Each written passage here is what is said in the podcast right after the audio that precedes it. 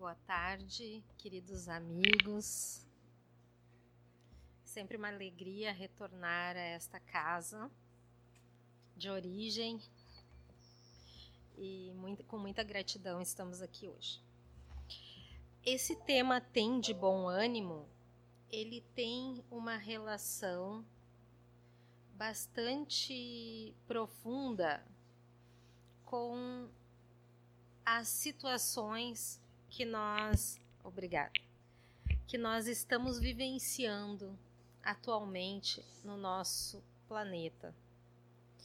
O que nós identificamos é que na dinâmica dos processos em todas as áreas, em todas as militâncias do homem, ocorre muitas vezes uma discrepância entre o que nós sentimos e o que nós realmente praticamos em relação às áreas de interesse e ação. E dentro disso, muitas vezes nos ocorrem situações de desânimo, de, de revolta, de negação da realidade que muitas vezes os nossos interesses pessoais eles divergem dos interesses coletivos. E para isso Jesus nos traz um consolo e um esclarecimento, já que nós somos espíritos imortais que estamos temporariamente em um corpo físico, ou seja, a nossa vida não começa no berço e não termina no túmulo. Muito pelo contrário, até pela nossa bagagem espiritual, há uma explicação real das aflições que nós passamos no decorrer das nossas existências e que, de acordo com a nossa conduta, os nossos pensamentos, os nossos hábitos, Desculpa que deu uma, uma coisinha aqui. Já sei, eu não posso encostar no pendrive. Ah, de acordo com a nossa conduta, com os nossos pensamentos, com os nossos hábitos, nós vamos desenvolvendo condições de ultrapassarmos essas aflições, sendo que elas são passageiras e que, se não temos a solução nesta encarnação, teremos a seguir, a partir do nosso entendimento, como nos diz o Evangelho. Então, Jesus nos traz essa afirmativa: Eu disse essas coisas para que em mim vocês tenham paz. Neste mundo vocês terão aflições. Contudo, tenham ânimo, eu venci o mundo. E aí, se nós formos olhar por um lado materialista, nós vamos começar a pensar, mas como Jesus venceu o mundo? Uh, se ele foi vilipendiado, se ele foi sacrificado por não se adequar ao mundo, as condições que lhe eram apresentadas naquele momento, por ele seguir a sua própria consciência. E nós vemos que realmente Jesus venceu o mundo, até porque nós estamos aqui hoje, mais de dois mil anos após a sua passagem pela Terra, estudando. Não vou encostar aqui. Estudando as suas lições de maneira que elas nos apresentam o consolo e o esclarecimento necessário para essas vivências que nós estamos passando. Ainda na carta de Pedro, a primeira epístola de Pedro, no capítulo 5, versículo 7, ele nos fala o seguinte: lançando sobre ele toda a vossa ansiedade, porque ele tem cuidado de vós. E quando nós vemos como Jesus venceu o mundo através da exemplificação do amor a todos nós, nós começamos a pensar o que nós precisamos para termos bom ânimo. Como nós podemos vencer as vicissitudes deste mundo que tanto nos aflige e que, e que em determinados momentos nós às vezes não acreditamos em situações que acontecem e como nós devemos nos posicionar. Então, nós buscamos numa outra obra, esta obra não é espírita, mas que, que ela nos traz um pouco da patologia da nossa sociedade atual, que se chama normose, a patologia da normalidade, e que é muito citado por Divaldo Franco e outros palestrantes que eles começam a fazer, eles trazem um estudo sociológico da nossa realidade atual. E o que, que é considerado a normose? É o conjunto de hábitos considerados normais pelo consenso comum, mas que na realidade eles são patogênicos e nos levam à infelicidade, à doença e à perda do sentido da vida. E nós podemos considerar como normose aquela sensação de que nós devemos fazer o que os outros esperam de nós, o que a sociedade espera de nós, o que a mídia espera de nós. E, e enquanto nós tentamos nos adaptar a esse ambiente social doente, nós acabamos uh, adoecendo juntamente a ele, ou se nós resistimos a esse ambiente doente, muitas vezes nós somos considerados desajustados frente àquela moda, entre aspas, vigente. Então, nós podemos dar um exemplo prático de normose. É, por exemplo, há 30 anos atrás, 40 anos atrás, fumar era moda e, e dentro dessa, desse aspecto, muitas pessoas se adequaram por uma questão de status social. Sendo que hoje, atualmente, com o passar do tempo, com os estudos, com a ciência, foi sendo explicados os malefícios do cigarro para o nosso organismo físico e, e, os males que o vício ocasiona, como problemas pulmonares, etc., sendo que hoje, atualmente, até as propagandas em televisão que haviam nos anos 80, 90, elas são proibidas. Mas, por um determinado momento, elas foram moda e muitas pessoas se adequaram àquela situação vigente e acabaram contraindo doenças que fizeram mal ao seu organismo simplesmente por quererem repetir padrão de comportamento uh, de modo a se adequar ao padrão social vigente. E aí nós vemos que, muito além das modas que, que aparecem, muito além dos costumes da sociedade, existe a nossa consciência.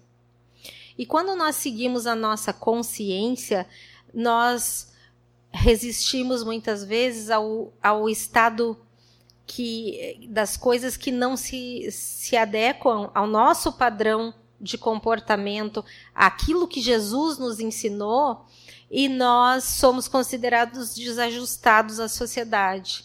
Então, às vezes é aquela vez que nós saímos com a turma de amigos e recusamos a bebida alcoólica ou, ou a maledicência ou, e, alguma, e algumas vezes nós não somos considerados como parte do grupo ou que nós estamos estranhos àquele grupo.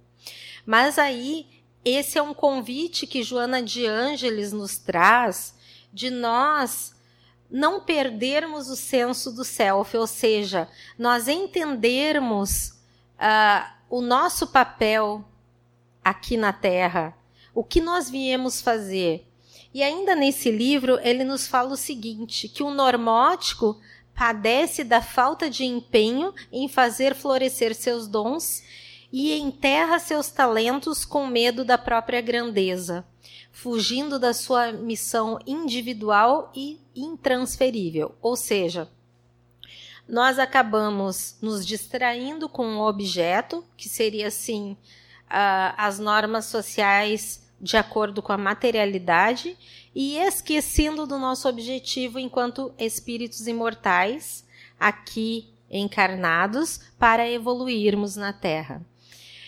E quando temos a necessidade de a todo custo ser como os outros são, muitas vezes não escutamos o que? A nossa própria vocação, o nosso coração, aquilo que nós realmente vivemos, viemos vivenciar aqui nessa terra, vivemos aqui para aprendermos, para evoluirmos e para sairmos daqui melhores do que aqui chegamos, com os nossos aprendizados realmente é, apreendidos no nosso coração.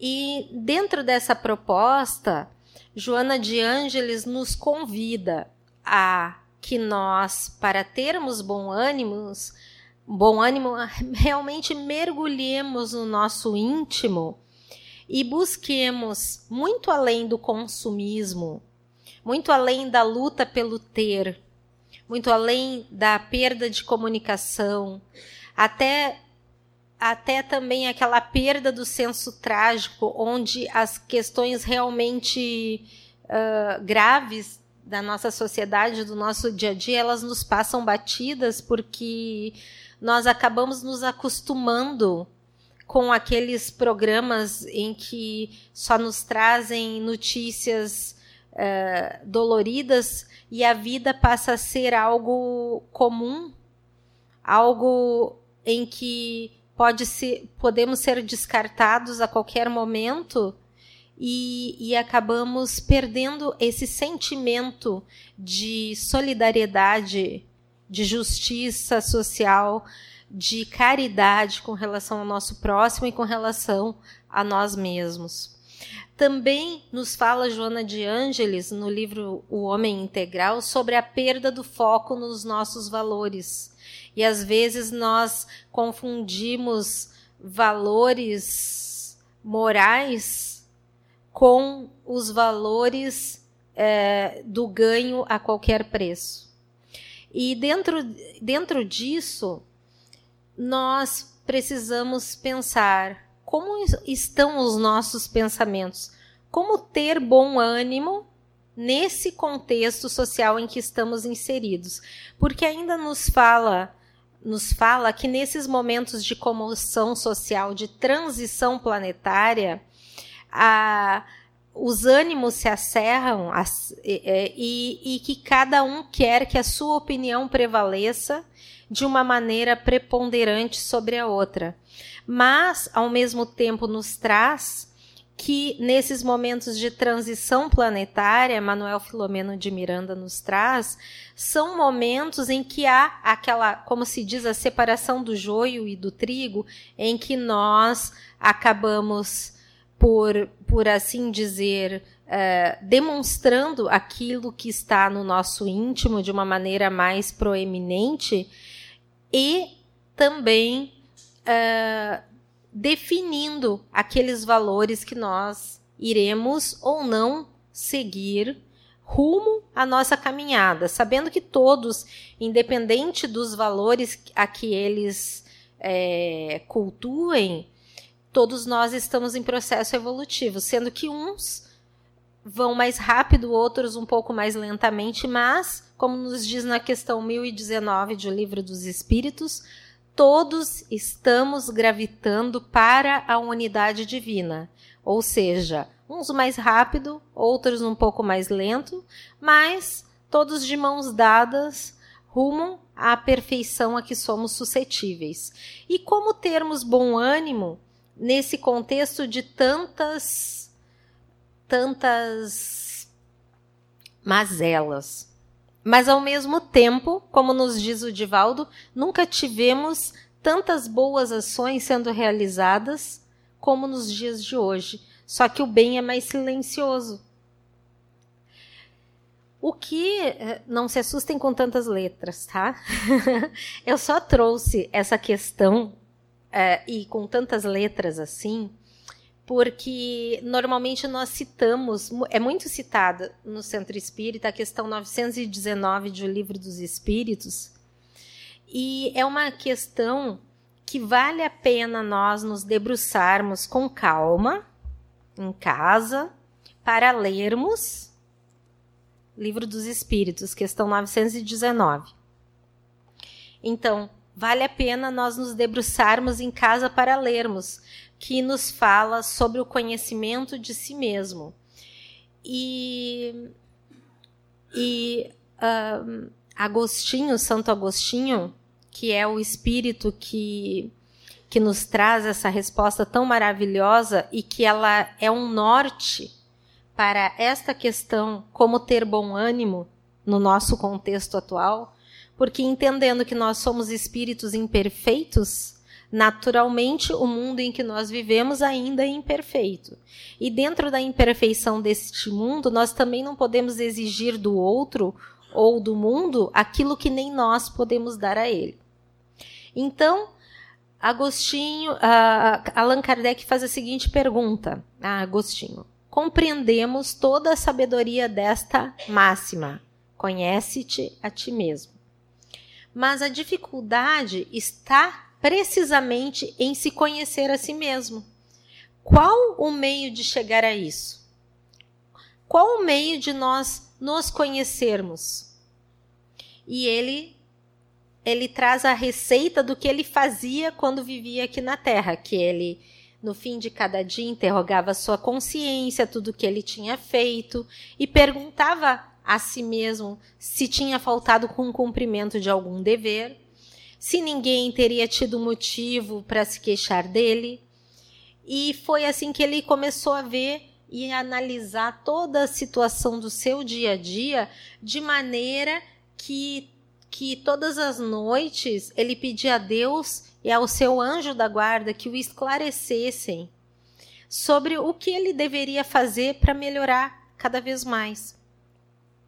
E dentro disso, ele ainda uh, ele pensava, porque sabendo da impermanência da nossa existência física, que nós estamos temporariamente na Terra, ele dizia: se aprovesse a Deus chamar-me neste momento, ao entrar no mundo dos espíritos, onde nada é oculto, teria eu de temer o olhar de alguém? Examinai o que pudesseis ter feito contra Deus, depois contra o próximo e, por fim, contra vós mesmos. As respostas serão motivo de repouso para a vossa consciência e indicarão um mal que deve ser curado. E ele nos fala que o conhecimento de si mesmo é a chave do melhoramento individual. Se nós temos aflições no mundo, é porque nós ainda somos aflitos. Jesus, quando acalmou a tempestade, ele estava dormindo no barco. Por quê? Porque ele já não ele já não sofria mais daquelas vicissitudes. Ele não tinha a necessidade de estar aflito.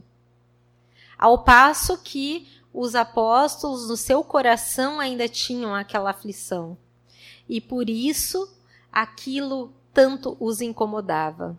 Tanto que Jesus, ao ser acordado pelos apóstolos, ele acalma a tempestade e diz: Ó oh, homens de pouca fé, até quando estarei junto a vós?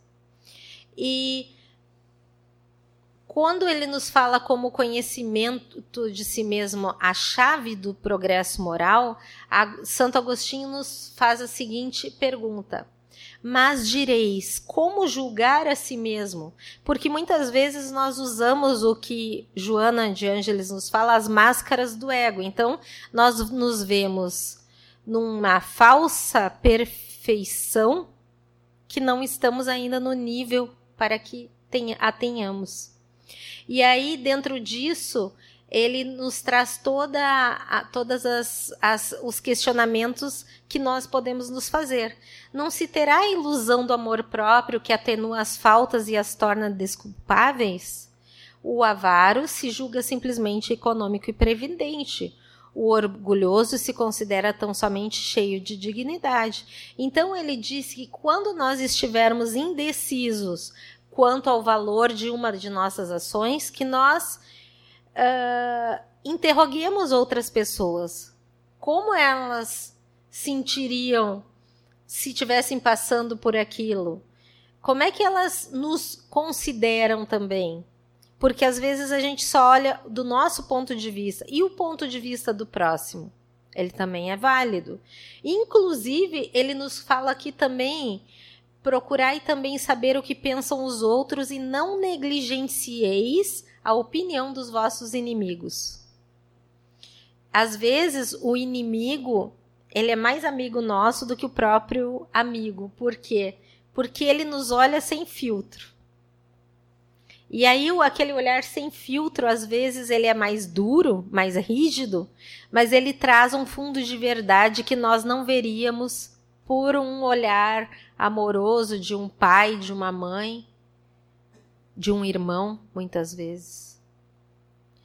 E ele nos fala que Deus colocou ao nosso lado pessoas como se elas fossem espelhos, que elas refletem uh, aquilo também que nós sentimos de uma maneira que, que, no, que nós nos sejamos advertidos é, com mais franqueza do que faria um amigo. E aí nós começamos a analisar uh, que uh, o que Kardec nos coloca e o que Santo Agostinho nos coloca, o seguinte: que aquele que tem a verdadeira vontade de se melhorar explore, portanto, a sua consciência ou seja, para nós termos bom ânimo, nós primeiro, primeiro precisamos o quê? Fazer uma faxina dentro de nós. Nós precisamos é, tirar tudo do lugar, procurar as nossas emoções mais profundas e dentro daquilo que, que nos traz explorar nossa consciência, explorar as nossas verdadeiras tendências, a fim de arrancar dali as más tendências, como arranca as ervas daninhas do seu jardim. Isso é fácil? Isso isso é sem dor? É esse processo é sem dor? Muitas vezes não. Na maioria das vezes não, né? Então, assim, que faça o balanço da sua jornada moral como o negociante o faz dos seus lucros e perdas. Ou seja, Vamos ver as nossas virtudes também, não somente os nossos defeitos, a quem nós precisamos perdoar, a quem nós precisamos perdoar também a nós mesmos, né? Não somente os outros, mas a nós mesmos em muitas ocasiões. E eu vos asseguro que o primeiro será mais proveitoso que o outro. Ou seja, nós buscarmos em nós as nossas más inclinações sem máscaras, como nos diz Joana. E aí ele nos coloca por último, Agostinho, o seguinte: se ele puder dizer que sua jornada foi boa, pode dormir em paz e esperar sem temor o despertar na outra vida. Ou seja, isso é um trabalho de construção diária em cada um de nós. Esta a resposta a essa pergunta, conhecimento de si mesmo, e como ter bom ânimo nesse contexto que nós vivenciamos. Porque é uma dinâmica, a impermanência da vida, ela nos traz diferentes situações para demonstrarmos esse ânimo nas diferentes situações e com diferentes pessoas e conosco mesmo. Porque muitas vezes nós temos reações que nós mesmos não imaginávamos que teríamos, dependendo do contexto. Então, o tempo passa rápido. Uh, Agostinho nos fala para nós formularmos, olha só, formular e, portanto, perguntas claras e precisas e não temais multiplicá-las. Pode-se muito bem consagrar alguns minutos à conquista da felicidade eterna. Muitas vezes ele nos coloca o seguinte: não trabalhais todos os dias para juntar o que vos dê repouso na velhice? Nós não trabalhamos todos os dias para fazer uh, uh, para as vivências da matéria que são também necessárias para nós estarmos aqui na Terra? Será que nós não podemos consagrar alguns minutos para a conquista da nossa felicidade eterna? E aí ele nos traz uma proposta de mapeamento mental em que nós vamos fazer perguntas objetivas claras e precisas para nossa consciência. E, e achar em nós mesmos as respostas que nós precisamos para nós mudarmos o comportamento e termos bom ânimo nas situações do nosso dia a dia. E ele nos coloca, e, e aí, a partir disso, desse mapeamento mental, nós vamos trazer o reconhecimento das nossas fragilidades, mas também o reconhecimento de quem nós realmente somos, sem as máscaras do ego. O que nós queremos para o nosso futuro? Como nós iremos construir esse futuro? E quem irá seguir conosco nas nossas existências? E aí nós também temos a partir desse mapeamento mental, uma construção da consciência de que somos espíritos imortais em evolução, por isso imperfeitos.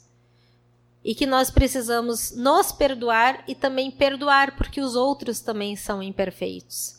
E nos coloca também a possibilidade de nós reconhecermos os nossos dons, os nossos talentos, a nossa vocação, as nossas potencialidades para planejarmos os próximos passos da nossa existência para a nossa transformação individual, de acordo com a ne nossa necessidade encarnatória.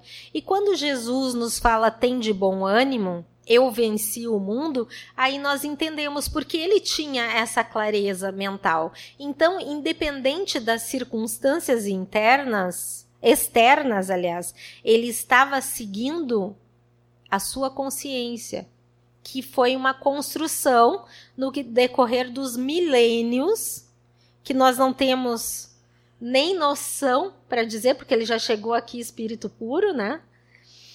E, e, o quanto que nós precisamos evoluirmos nessa trajetória de construção da nossa caminhada. Mas que eles, ele nos dá essa oportunidade de racionalizarmos e trazermos à tona o nosso potencial. Por isso, construirmos esse bom ânimo para seguirmos em frente, apesar das vicissitudes da vida, em paz com a nossa consciência. No livro Cotidiano em Reflexões Espíritas, ele nos traz o seguinte: é da Sandra Borba Pereira, ele nos traz o seguinte: espíritos ansiosos por renovação espiritual, carregamos na intimidade, lado a lado, anseios elevados e débitos escabrosos, ideais santificantes e condições espirituais deficitárias. É, imperfeitos espiritual e moralmente, sentimos-nos as mais das vezes incapazes de enfrentar os quadros de, é, que se nos afiguram dolorosos. E aqui é o momento em que nós precisamos entender também as nossas fragilidades, as nossas forças, mas também a possibilidade de nós, a partir do uso do nosso livre-arbítrio e da nossa vontade, fazermos melhor e diferente a cada dia. E Paulo, na segunda carta aos Coríntios, ele nos traz essa, esse sentimento que ele teve, porque a vivência de Paulo, ela, se nós formos ler o livro Paulo e Estevão, ele traz essa, essa dubiedade do ser humano, em que ele, aquela primeira parte do livro, o homem bem material, e na segunda o homem espiritual, né? O, o, é quase como se ele tivesse tido duas vidas em uma só, a transformação de Paulo. Se nós formos olhar aqueles capítulos, é, um tem relação, a primeira parte e a segunda parte, se nós formos ler individualmente, o primeiro capítulo da primeira parte, o primeiro capítulo da segunda parte, nós reparamos a transformação moral desse homem que foi assim uma coisa assombrosa e é um exemplo também a todos nós. E, e pela conduta dele com os cristãos, na primeira parte do livro e da vida dele, na segunda parte ele, ele não foi prontamente aceito, não foi prontamente abraçado nem pelos cristãos e muito menos pelos fariseus. Então, de certa forma, ele se sentiu sozinho. E, e o apoio que ele teve foi da Abigail, do Gesiel e de Jesus. Quem quer melhor apoio do que de Jesus, né? nada menos que Jesus Cristo. E aí ele nos fala assim: somos abatidos, mas não somos destruídos. Porque nós muitas vezes passamos por incompreensões nesse mundo.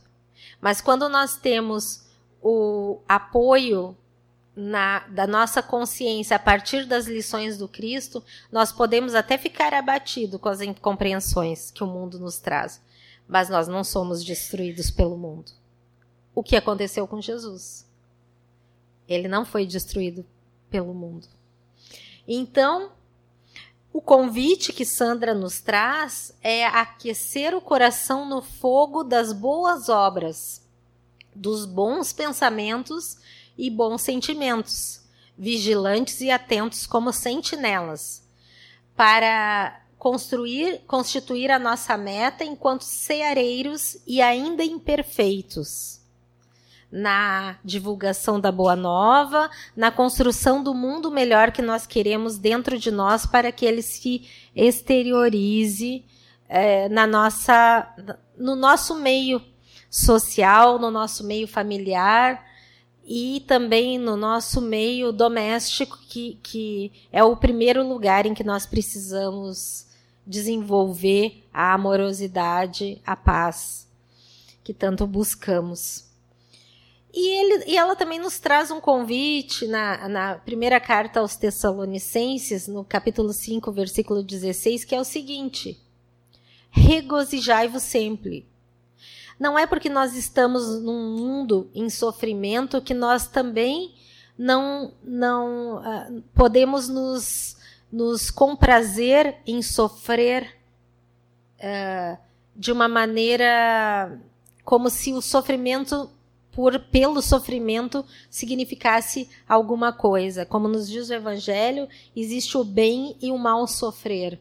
Quando nós quando nós estamos passando pelas provas, passando pelas expiações no nosso dia a dia, nós podemos buscar uma leveza dentro daquelas possibilidades que a vida nos traz, sorrirmos e seguirmos em frente e compreendermos que aqueles aquelas situações que nos causam desânimo, elas são passageiras, como nos disse Chico Xavier, tudo passa. E que quando nós uh, buscamos o aprendizado, não o porquê, mas o para que aquilo está acontecendo conosco, as, nós saímos de vítima da situação para construtores da nossa história. Como nos disse Joana de Ângeles, resignação ativa ante o sofrimento, ou seja, sermos resignados, mas ao mesmo tempo não nos acomodarmos, buscarmos modificar aquilo que pode ser modificado e aceitar aquilo que não conseguimos modificar com serenidade. É isso que também nos fala a oração da serenidade, né? Então, tempo passando rapidíssimo, entreguemos-nos ao comando psíquico de Jesus enquanto aguardamos os resultados dessa entrega, certos de que serão resultados vitoriosos. Por quê? Se nós somos espíritos imortais e estamos em processo evolutivo, rumo à perfeição a que somos suscetíveis, tenhamos bom ânimo. Porque o nosso destino, a nossa única fatalidade é a felicidade. Mas não a felicidade deste mundo. É a felicidade que nós vamos construindo com o decorrer das nossas vivências, das nossas existências e dos nossos processos. A felicidade possível neste mundo é a nossa paz do coração e a consciência tranquila pelo dever bem cumprido a que fomos convidados a realizar. E para nós encerrarmos, lembramos a frase que nos motivou a esse tema que levemos conosco e que pensemos a respeito da questão 919 do Livro dos Espíritos, leiamos com calma e lembremos de Jesus. Eu disse essas coisas para que em mim vocês tenham paz.